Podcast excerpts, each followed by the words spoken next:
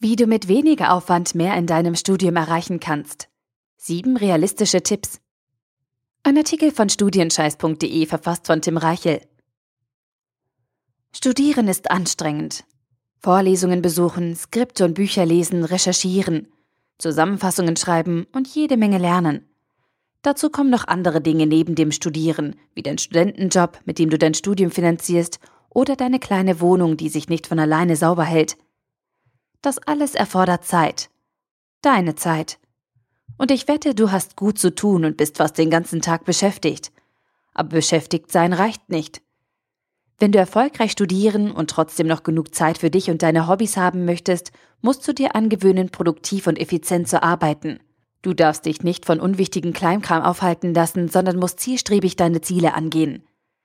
In diesem Artikel zeige ich dir deswegen sieben praktische Ansätze, wie du mit weniger Aufwand mehr schaffst und damit endlich wieder Zeit für die schönen Dinge neben deinem Studium hast. Weniger arbeiten und trotzdem mehr schaffen? Hört sich eigentlich zu schön an, um wahr zu sein. Doch nur weil wir beschäftigt sind, heißt das nicht, dass wir auch produktiv arbeiten. Und nur weil wir Dinge erledigen, heißt das nicht, dass diese Dinge auch wirklich wichtig sind. Diese sieben Tipps helfen dir dabei, deinen Lernaufwand zu reduzieren und trotzdem mehr zu schaffen. Erstens. Feste Arbeitszeiten. Als Student hast du viele Freiheiten. Du entscheidest, wie du deine Zeit einteilst und wann du dich an den Schreibtisch setzt, um für dein Studium zu lernen.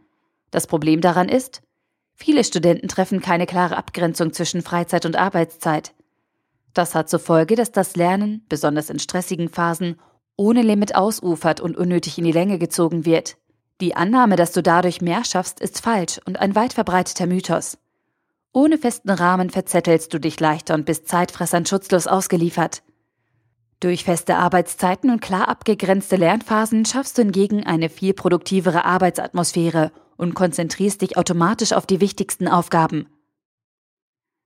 Zweitens, organisiere dich. Wenn du ohne Plan und Strategie studierst, wirst du blöde Fehler machen und ständig unter deinen Möglichkeiten bleiben. Wenn du dich aber organisierst und strukturiert arbeitest, gehst du deine Aufgaben viel fokussierter an und lässt dich weniger ablenken. Und dadurch kannst du einen Haufen unnötiger Arbeit sparen. Drittens. Vergiss Multitasking. Multitasking zerstört deine Produktivität und sorgt dafür, dass du am Ende viele Dinge sehr schlecht erledigen wirst. Durch Multitasking sinkt deine Konzentration und die Qualität deiner Arbeit nimmt ab. Und das kostet dich am Ende Zeit. Gewöhne dir deswegen an, dich immer nur mit einer Sache zur gleichen Zeit zu beschäftigen auch wenn es auf den ersten Blick länger dauert. Nimm dir die Zeit und erledige deine Aufgaben mit voller Aufmerksamkeit. Ansonsten verschwendest du Zeit. Viertens, mach viele Pausen.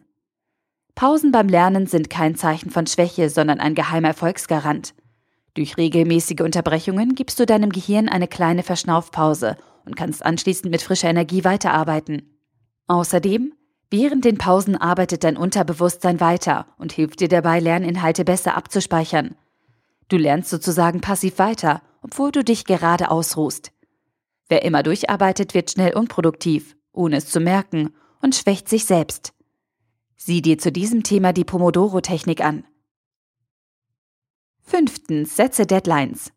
Deadlines sind nervig, aber nützlich. Deadlines schärfen unseren Fokus und zwingen uns dazu, uns auf die wichtigen Dinge zu konzentrieren, weil keine Zeit für Nebensächlichkeiten bleibt. In fast jeder Situation, in der Menschen ohne feste Restriktionen arbeiten, lässt sich das sogenannte Parkinson'sche Gesetz beobachten. Eine Aufgabe dehnt sich in genau dem Maß aus, wie Zeit für ihre Erledigung zur Verfügung steht. Ohne eine genaue Terminierung sind Aufgaben unendlich dehnbar und nehmen riesige Zeitfenster ein. Auch dann, wenn es gar nicht nötig ist.